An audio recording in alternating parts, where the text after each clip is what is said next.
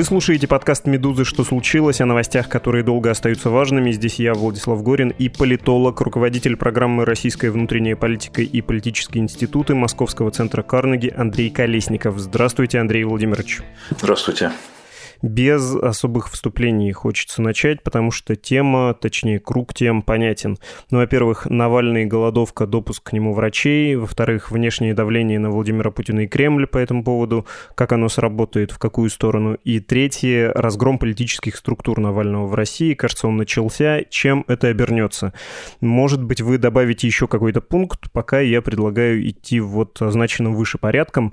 Лечащий врач Навального, кардиолог Ярослав Шихмин заявил, что наш пациент может умереть в любой момент. Были опубликованы данные анализов Алексея Навального и не связанные с командой политика врач, реаниматолог Института нейрохирургии Александр Полупан заявил, что видит все показания к госпитализации, что если не лечить пациента, то, цитата, он умрет в ближайшие дни.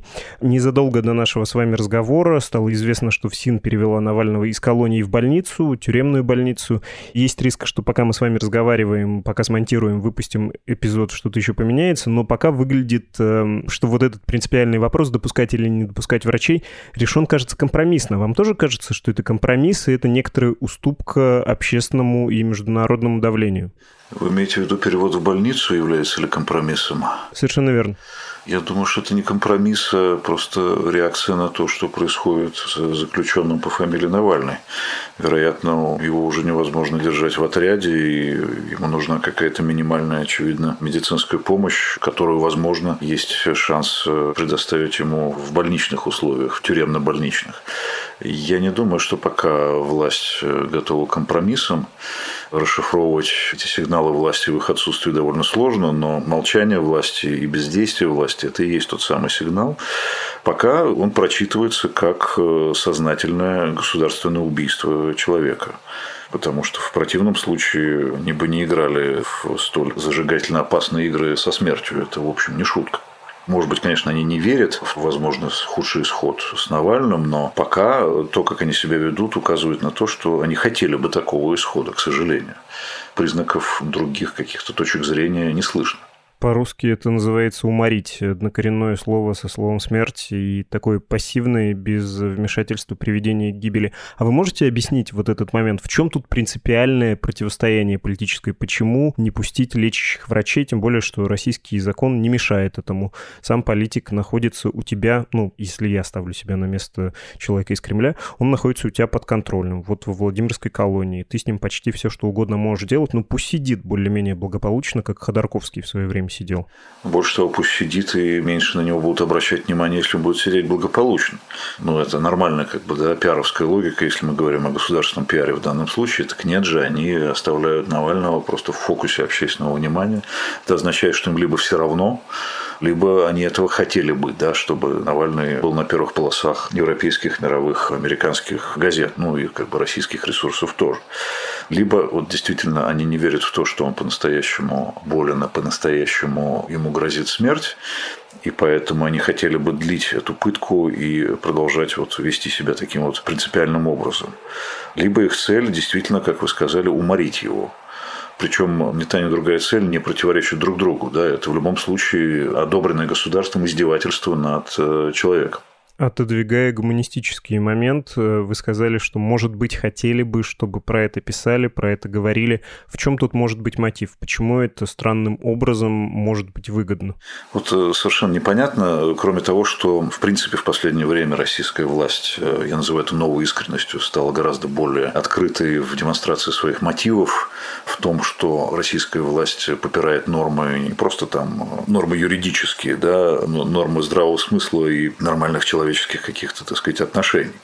И это разбазаривание, на самом деле, какого-то возможного ресурса переговорного, но они давно отказались от переговорной составляющей, не пошли по пути Лукашенко, по пути жесткого репрессивного давления всего и вся, и считают эту технологию эффективной, и она действительно эффективна, как мы видим. Да? Они почти подготовили разгром ядра оппозиции, Но это власть, которая, я скажу сейчас, может быть, странную вещь, хуже, чем поздняя советская. Потому что они не готовы даже выгоду извлекать какую-то из какой-то, возможно, политической игры вокруг оппозиции и так далее. Вообще они не хотят никого слушать. Вот э, есть пример голодовки в 1986 году Анатолия Марченко известного диссидента, в результате которого, кстати, к сожалению, скончался. Да?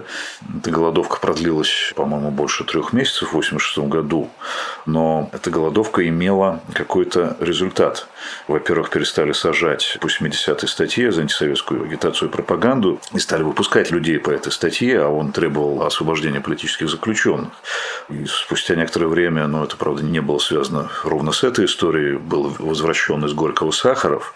Вот цель голодовки ценой жизни, к сожалению, да, потому что голодовка была прекращена после того, как, очевидно, Марченко получил заверение в том, что его требования начали выполняться Горбачевым. Ну, кроме Горбачева никто не мог принять такого решения по столь важным вопросам. И Марченко скончался через несколько времени от последствий этой самой голодовки, но он добился своей цели. Сейчас непонятно, какую цель, ну, понятно, какую цель преследует Навальный, оппозиция, независимое гражданское общество, да, смена власти и гуманизация политики, демократизация политики, политики, либерализации политики. Но какую цель преследует власть, э, убивая Навального, все равно непонятно. Власть становится абсолютно иррациональной в своих действиях. Вот в чем проблема. И в этом смысле она хуже, чем власть советская. По крайней мере, того периода, о котором мы говорим, вторая половина 80-х. Хуже не потому, что это экзистенциальное зло, а потому что больше себе может позволить. И если искать все-таки, попробовать искать рациональность, демонстрации своей независимости, и тут, наверное, какие-то кавычки надо поставить, потому что независимость от, э, собственно, российских законов — это странная игра. Ну, вот это не дать слабину, да, не продемонстрировать, что когда на тебя давят, мы отступаем, и мы вообще податливы. В эту же сторону реакция на заявления западных политиков, и тут широкий круг э, совершенно заявлений от Меркель до американской администрации, или вот на прошлой неделе французская Лемонт опубликовала открытое письмо к Путину, которое подписали режиссеры актеры, включая там известных Кимбер Бенчи или Джуд Лоу, нобелевские лауреаты по литературе.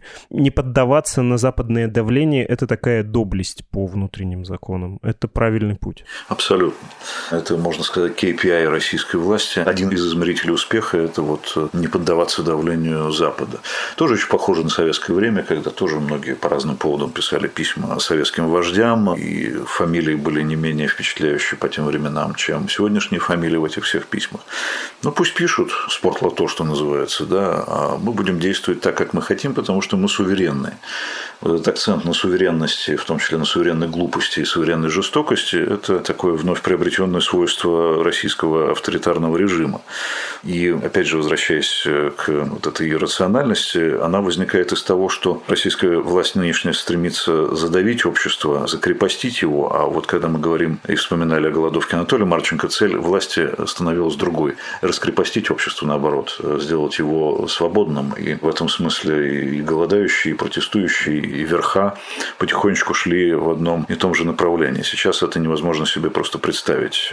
Общество полностью разошлось с государством по целям, по стилю жизни, по манере поведения, по мировоззрению, вообще по всему. Я должен вас спросить еще про один э, способ давления, про митинг, объявленный сторонниками Навального. Но я, знаете, связан отечественным законодательством, а рот у меня заклеен скотчем, на котором написана правоприменительная практика. Так что не призываю никого никуда ходить, вам решать, хотите, ходите. Напоминаю, что сторонники Навального позвали на акции протеста по всей России на этой неделе, и ближайший сторонник Навального Леонид Волков написал, я процитирую, «Времени нет, пора действовать, речь уже не просто о свободе Навального, а о его жизни. Прямо сейчас его убивают в колонии и ждать больше нельзя. Вот это действует. Каким будет эффект от митинга? Что вы думаете по поводу вечных мантр многих протестно настроенных людей про то, что власть, Путин боятся улицы?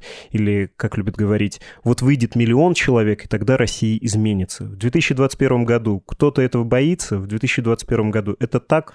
На миллион гражданского общества найдется миллион полицейских и росгвардейцев. Их довольно много. И они ведут себя как дикое племя, у которого есть собственные интересы. Они просто выполняют функцию как бы защиты общества. Они общество должны защищать, а не государство. Они защищают очень небольшую группу людей, которая стоит во главе государства. Да? Поэтому у власти, в силу тех прецедентов, которые они видели в Беларуси, которые они видели в собственных действиях, успешных с их точки зрения, у власти есть э, как бы опыт подавления. Они уверены в том, что это лучшая стратегия и тактика. Отказываться от нее они не будут. Готовиться к таким акциям они будут очень интенсивно и внимательно. Основная часть общества, если внимательно изучать социологию, она абсолютно безразлична ко всему. Она не поддерживает Путина, но она не поддерживает Навального. Когда Навальный начинает раздражать конформистски настроенного обывателя, он получает антирейтинг. С 50 до 56 процентов вырос антирейтинг Навального с точки зрения неодобрения его деятельности потому что он раздражает обывателя. Живем плоховатенько, но не надо трогать это все, а то будет еще хуже. Да и кто ты вообще такой, ты у нас ЦРУ вообще. Пришел ты агент. Неправильно тебя посадили. Вот что примерно говорит средний обыватель. Это абсолютно не готовы, к сожалению, учитывать люди, которые организовывают митинг с одной стороны, у них нет другого выхода. Это правда. Состояние здоровья Навального ухудшается. В скором времени, судя по тому, что происходит наверху, ядро оппозиции будет объявлено экстремистским. И любое прикосновение к этому ядру тоже влечет для любого человека превращение в экстремиста. И власть совершенно не волнует, что это будут, может быть, даже сотни тысяч людей. Абсолютно. Они готовы давить до конца. Так вот, если выйдет миллион, эта власть будет еще более ожесточенно сопротивляться сравнение со временами перестройки абсолютно неправильное, потому что эти митинги, эти демонстрации не несли угрозу жизни и здоровью людей, которые выходили тогда на митинги. И эти митинги и демонстрации были разрешенными, больше того, поощряемыми властью. Да, конечно, улица уже просила и хотела от Горбачева большего, чем он мог дать по состоянию на то время. Но Горбачев дал разрешение на такую форму свободы тоже. И, в принципе, общество и власть в некотором смысле были едины. Они двигались примерно в одном направлении, в направлении демократизации общества. Это другая ситуация. И надеяться на то, что все изменится 21 числа, это не алармизм, это не признание поражения, ничего подобного. Я просто считаю, что общество сопротивлялось и будет сопротивляться не только методами митингов. Есть другие формы сопротивления. Больше того, в пассивной части общества есть все-таки симпатизанты того же самого Навального, есть ненавистники Путина.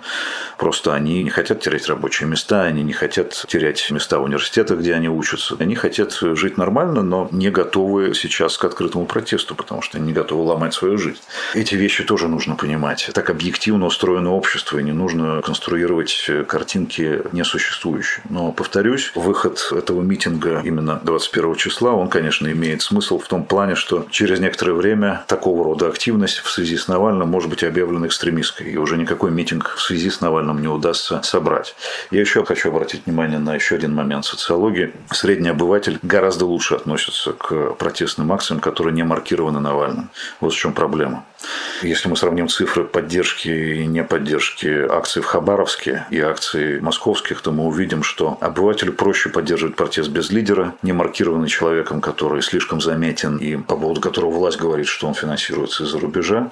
Больше симпатии к такому типу протеста, который мы видели и все еще видим э, в Хабаровске, нежели в Москве и больших городах в связи с Навальным. Это проблема. Я хотел зацепиться за ваши слова про найдут другие способы выражения недовольства. А что это может быть за форма выражения недовольства обществом, которая не связана с уличной активностью, с какой-то легальной политической активностью? Потому что прочая легальная политическая активность предельно модерируема. Что уехать из страны — это все-таки, ну, такое политическое действие. Оно несколько как бы это сказать, э, не обидно-то. Ну, в общем, это эскапизм, конечно. Ну, в результате так и получается, да. Вот, э, уехал из страны Владимир Милов, был вынужден. Э, и человека можно понять, потому что ему был гарантирован, я полагаю, арест. Но он не просто так уехал. Леонид Волков тоже работает из-за рубежа. Навальный мог бы работать из-за рубежа, если бы он не был таким человеком, каким он есть. Да. Если бы он не вернулся в Россию, он бы сейчас продолжал какую-то активность оттуда. Вот чем заканчивается такого рода стратегия.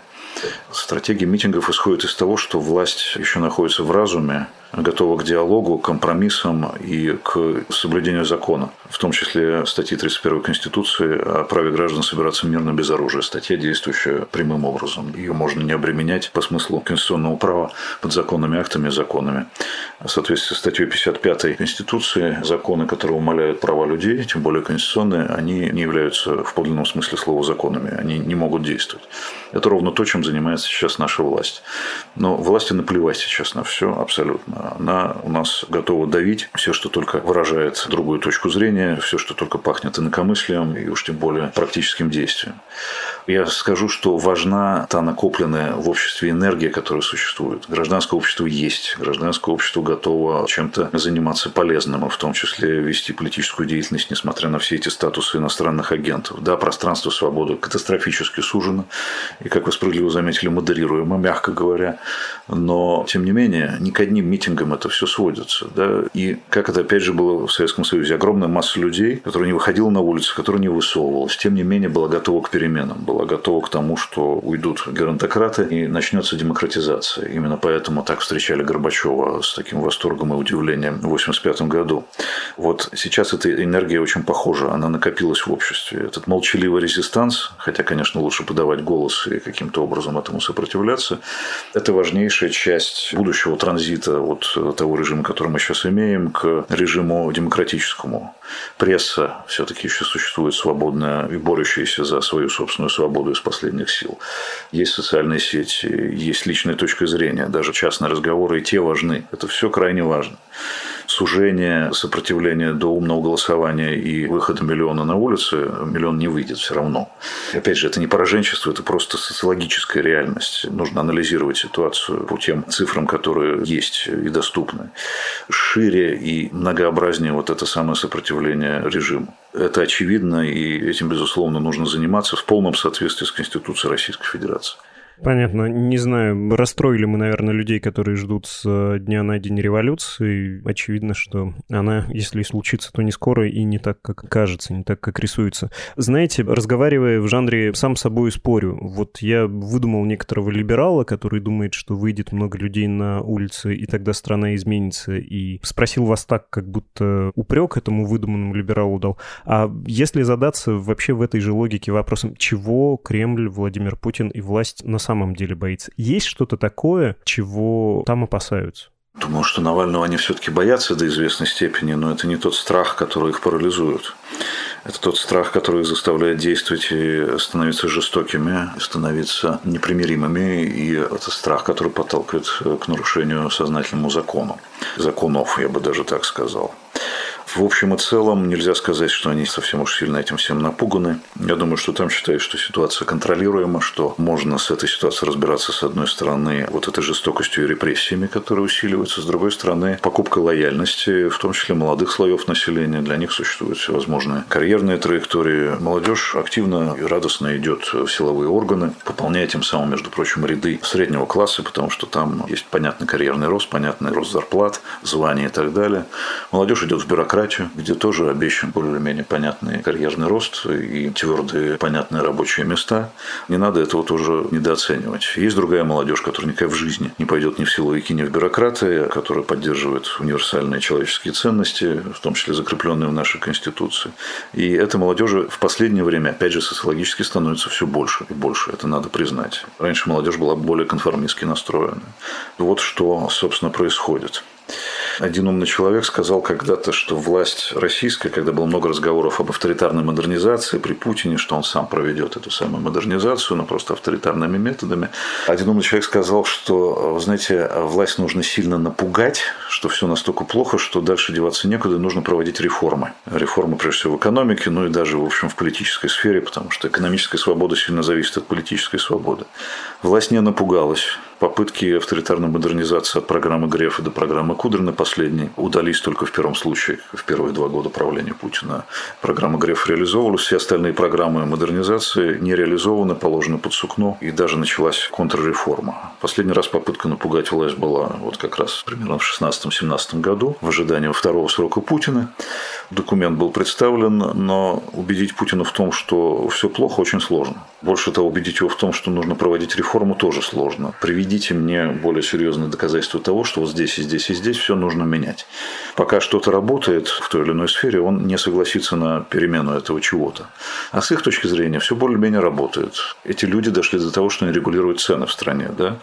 Значит, они не боятся дефицита. Ну, правда, это глупость абсолютная. Да, уже и дефицит сахара, да, были случаи, как только вы начинаете регулировать цены, этот риск возникает.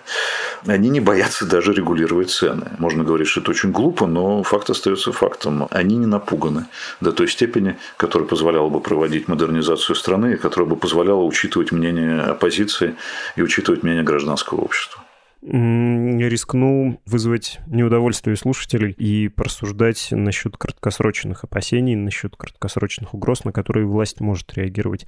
Как мне кажется, что все-таки есть несколько пунктов, на которые правящая группа реагирует. Во-первых, на нелояльных представителей системы, как из самой этой группы, так и из существующих других групп, которые делят страну как кланы или как УПГ, или как неформальные партии. Рискну сказать, что вызывает опасения структуры или, можно даже сказать, институты в стране, которые возникают, которые независимы от власти. И вообще, ну, любой институт обретает некоторую субъектность, он становится автономным. Все это не нравится. Может это быть партия КПРФ или институт местного самоуправления, хоть церковь, причем не обязательно православная, или там маленькая студенческая медиа. Это все не нравится, все это власть старается как-то моментально или сломать, или выхолостить, или подчинить, завербовать. Кажется, что штабы на Навального и другие его политические структуры, они таким институтом стали, причем угроза, вот такое недовольство ими было тройное, потому что, во-первых, оппозиционные, во-вторых, структуры, а в-третьих, они привлекают элиту, они становятся, особенно в регионах, точкой сборки, там какие-нибудь мелкие предприниматели готовы в это инвестировать, какие-нибудь оппозиционные политики, активисты, публицисты к ним присоединяются, в какую-нибудь Куртуму они вдруг э, проходят, как было в случае с Новосибирском. Поэтому случилось то, что случилось 16 апреля с э, подачей в суд прокуратурой Москвы требование признать ФБК, и тут я по закону должен оговориться иностранного агента, представление на то, что эта структура является экстремистской организацией? Как бы в общем смысле да, потому что все должно быть под контролем. Это обсессия, так сказать, нынешней власти контролировать все, что есть. Либо, если что-то работает в гражданском обществе, нужно это отнять и присвоить. Если что-то противостоит по-настоящему, как структура Навального, это надо уничтожить. Если нельзя присвоить, они это уничтожают. Вот, например, акция «Бессмертный полк» была народной, как мы знаем, и очень эффективной. Она была перехвачена властями, и теперь эта акция фактически национализирована, если угодно, приватизирована группой Путина. Да, это теперь личный праздник и личный инструмент мобилизации людей на ралли вокруг флага, то, что называется, на ралли вокруг Путина, да, который возглавляет эти самые колонны. Это образец перехваченной гражданской инициативы. А если что-то вот нельзя перехватить или купить, это нужно уничтожить. Это просто не нужно. Вот, например, не может власть, не видит в этом смысла, это не ее как бы повестка, перехватить мемориал, перехватить повестку репрессий времен Сталинщины и вообще повестку сталинизма, потому что сама эта власть по природе своей глубоко сталинистская на самом деле. Значит, мемориалу объявляется война. Значит, с любым проектом мемориала они будут воевать и воюют. В том числе даже с проектом «Последний адрес».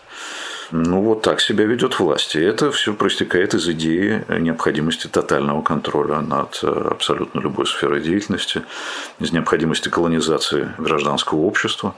Те люди, которые уже безнадежны с точки зрения перевоспитания их в путинском духе и которые беспокойны а это вот классические там 10-12, максимум 15% населения, западно ориентированных, демократически ориентированных, нормально ориентированных людей, если угодно либералов, с этой группой населения они уже не готовы работать.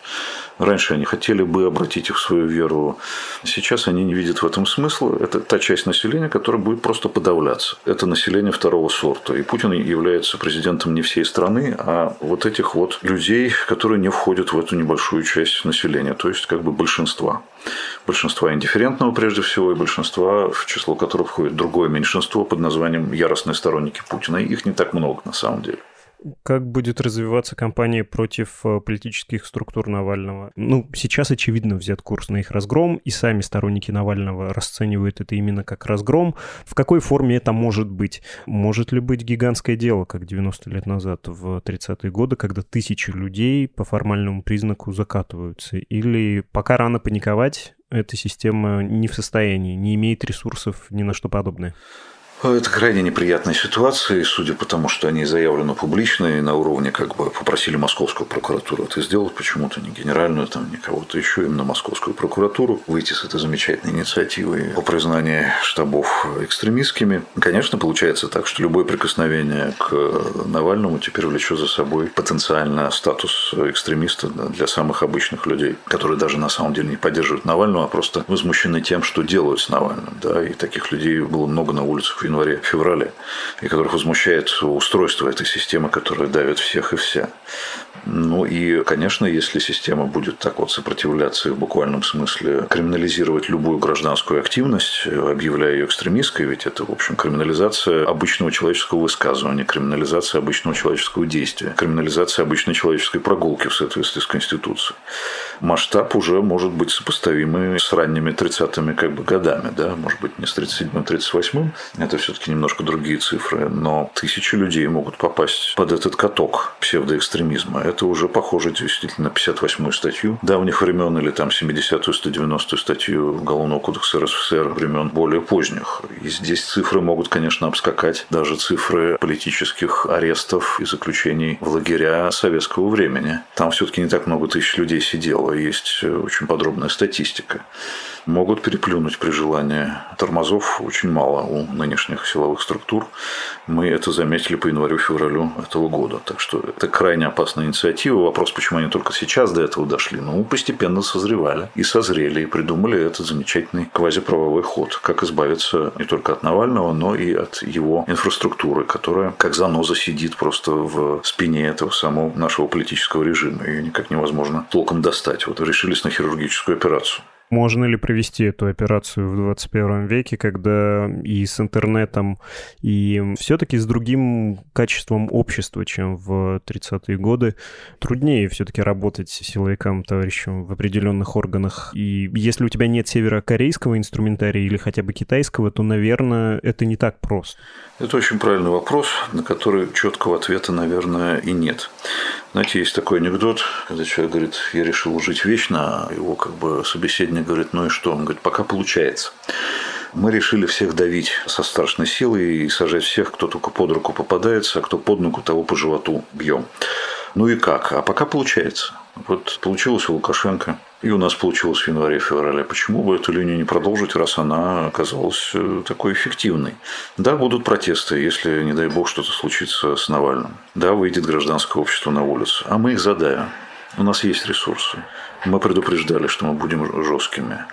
Общество, конечно, погрузится в очень сумрачное и мрачное состояние, прежде всего гражданское общество, но оно же и будет напугано очень сильно. Это то, что нам, собственно, надо. А лояльность остальных мы купим э, социальными выплатами, о которых, вероятно, будет объявлено в тот же день 21 числа. Что еще, собственно, власти предъявить, как не увеличение социальных выплат, доля которых в доходах граждан, согласно данным Росстата, превысила советский уровень уже. Вот их готовность к репрессиям сейчас очень высока. И вера в то, что никакие протесты не смогут раскачать ситуацию. А наоборот, подавление жестоко этих протестов позволит ситуации оставаться стабильной. По крайней мере, до парламентских выборов, потом до президентских выборов, потом, может быть, до следующих президентских выборов. Немножко такое краткосрочное мышление, но, очевидно, вот эта репрессивная линия, она считается ими там в коллективном Кремле, назовем это так, или в коллективной Лубянке, считается долгосрочной и эффективной.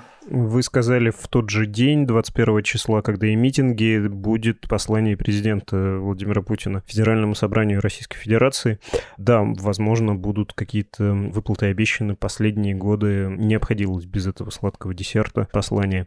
Я хотел у вас уточнить вот какой момент. Вы говорите про гражданское общество, но есть еще гражданская часть бюрократии. И когда мы про логику силовиков, про подавление рассуждаем, мы говорим именно в логике специальных служб. Но есть люди, в том том числе в Кремле, которые хотели бы, чтобы людей с сапогами и погонами было на их поле, в зоне их ответственности поменьше, потому что они и так последние месяцы и задают тон.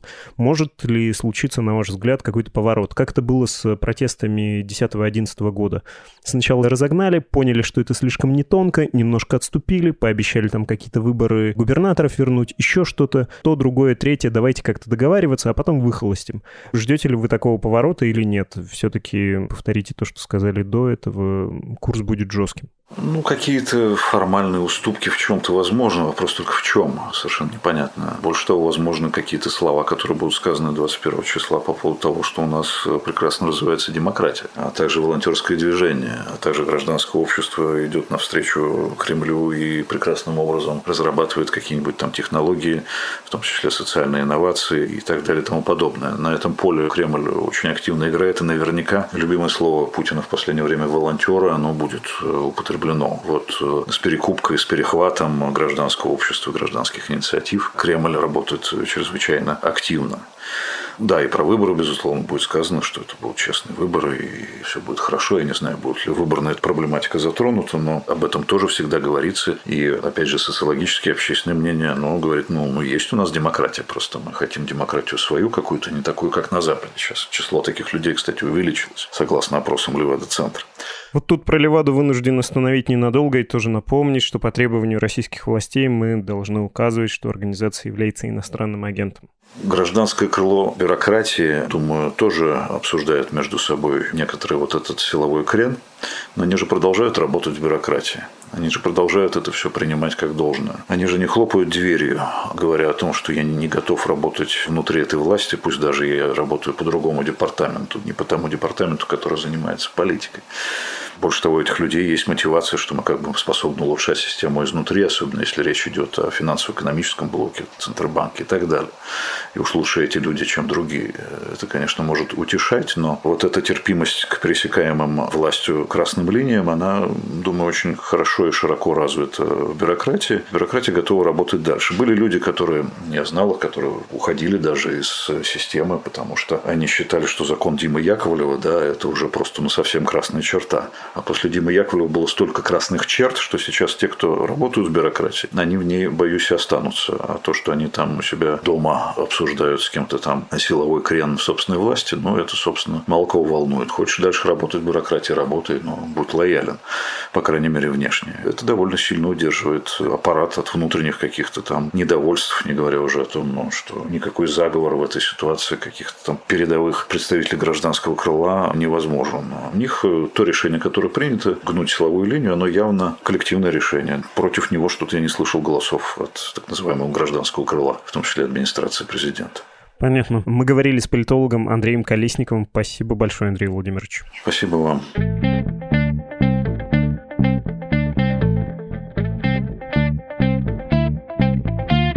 Вы слушали подкаст «Что случилось?» о новостях, которые долго остаются важными. Все выпуски есть на «Медузе» и в агрегаторах подкастов. Письма в редакцию ждем на e-mail подкаст собакамедуза.io и в Telegram «Медуза loves you». До скорого!